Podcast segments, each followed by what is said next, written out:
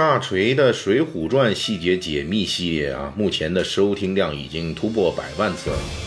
啊！非常感谢各位听友和读者们的一直以来的鼎力支持。那么大锤呢，最近呢开始推出新的一个专辑，就是《三国演义细节解密专辑》。这个与百万收听量的《水浒传》细节解密是一样的。我们在《三国演义》专辑里依旧讲的是古典名著没有来得及说的细节解密。更新的频率一般是一周一次，以后呢，您每周一听三国，每周五咱们讲水浒。大锤与诸位听友和读者们一起在浩如烟海的历史中遨游。呃，欢迎大家去关注我的新的专辑《三国演义细节解密》。大锤在上一回的《水浒传细节解密》中提到，《水浒传》一书。在明代崇祯年间，因为一个《水浒传》粉丝李青山搞了不止一次的水浒造反模仿秀，结果第一次遭到了官府的正式封禁。从此呢，《水浒传》就开启了此后四百年间的被封建王朝屡次查禁的历史，最后终于成为我国文献记录中被封建王朝封禁次数最多的小说。当然，在如今的我们看来，获得这样一份殊荣。对于《水浒传》身居古典四大名著之一的地位来说，也是颇为相称的。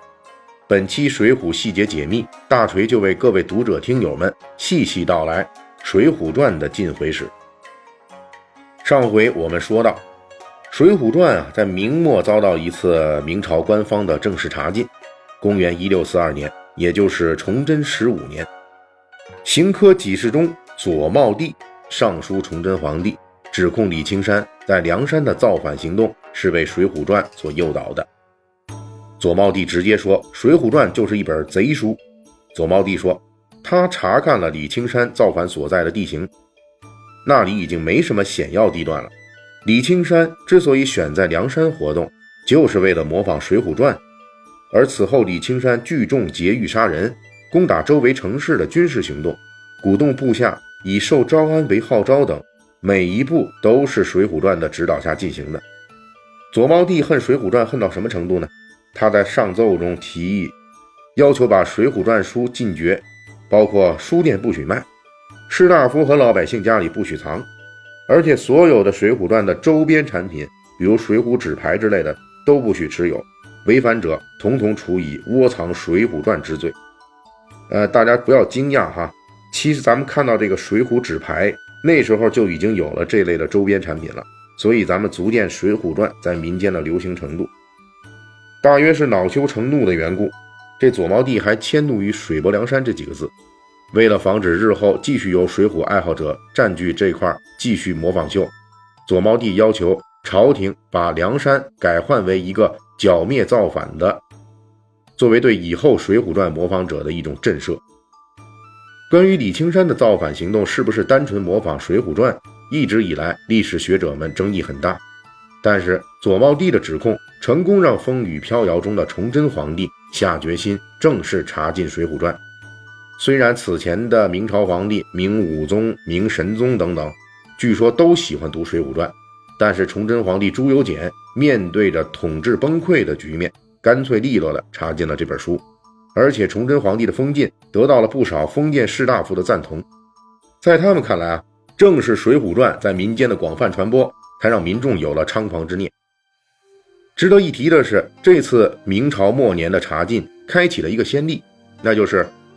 让《水浒传》与民间造反挂上了钩。这个在封建王朝来说是致命的罪名，从而影响了《水浒传》未来的四百多年的命运。在明末清初。《水浒传》曾经因为才子金圣叹的点评而一度恢复流行，不过好景不长，从康熙时代开始，《水浒传》就遭到地方大员的查禁。起初是禁止朝廷官员刊印和阅读，刊印的被发现要被免官，阅读的被发现要罚款。后来从官员扩展到全体民众，最终甚至要惊动当朝皇帝亲自下令大范围查禁。在清代，《水浒传》曾经先后被乾隆和咸丰两个皇帝亲自下令查禁，这荣誉也算是前无古人后无来者了。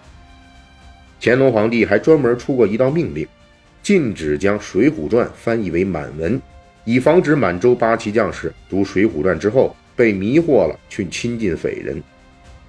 书既然都禁了，那么水浒主题的戏剧和评述话本也在劫难逃。而且，清代每次农民起义，《水浒传》都会躺枪。从嘉庆时期的川陕白莲教起义，到咸丰年间的太平天国运动，每次遭遇造反，统治者就会在武力剿灭的同时，还搞与之匹配的大规模查禁小说的活动。而每次查禁小说被视为造反教科书的《水浒传》，都首当其冲被禁。虽然四百多年间多次的遭到查禁，但是《水浒传》始终都没有停止住在朝野上下的传播。今天的我们在查阅历史资料时能够看到，虽然《水浒传》屡次遭到查禁，但是清代很多官员和文人仍旧会在作品、信件中提到《水浒传》，其中不乏称赞之词。这种情况的出现，一方面证明了《水浒传》的影响力和生命力的强大，另一方面也是封建王朝统治能力留有大量空隙导致的结果。也就是说，名义上虽然持续禁止《水浒传》。但是，因为封建王朝自身不可避免的缺陷，其行政效能和管控能力始终都是存有大量漏洞的，因此《水浒传》仍旧在民间保持着广泛的影响力。不过，四百年来的频繁查禁，导致了一个影响至今的现象，就是《水浒传》流传到今天的版本特别多。这其中很大一个原因，就是在古代的历次查封中。书商、文人、爱好者等等，为了继续传播《水浒传》，不断删减增添来掩人耳目。当然了，《水浒传》版本众多还有一个原因，就是封建王朝在阻止《水浒传》传播的过程中，也找文人来删改《水浒传》。这种封建王朝为维护统治的思路与《水浒传》之间的文斗，发展到顶点，就是晚清的余万春自带干粮写了一本《荡寇志》，号称劫《水浒传》。将梁山好汉斩尽杀绝。从单纯的传统小说写作技巧来说，余万春的这本书还真不错。但是，余万春当初写这本书想达成的效果却是一塌糊涂。就在余万春死后的第二年，《荡寇志》完成的第四年，严重动摇清朝统治的太平天国运动就爆发了。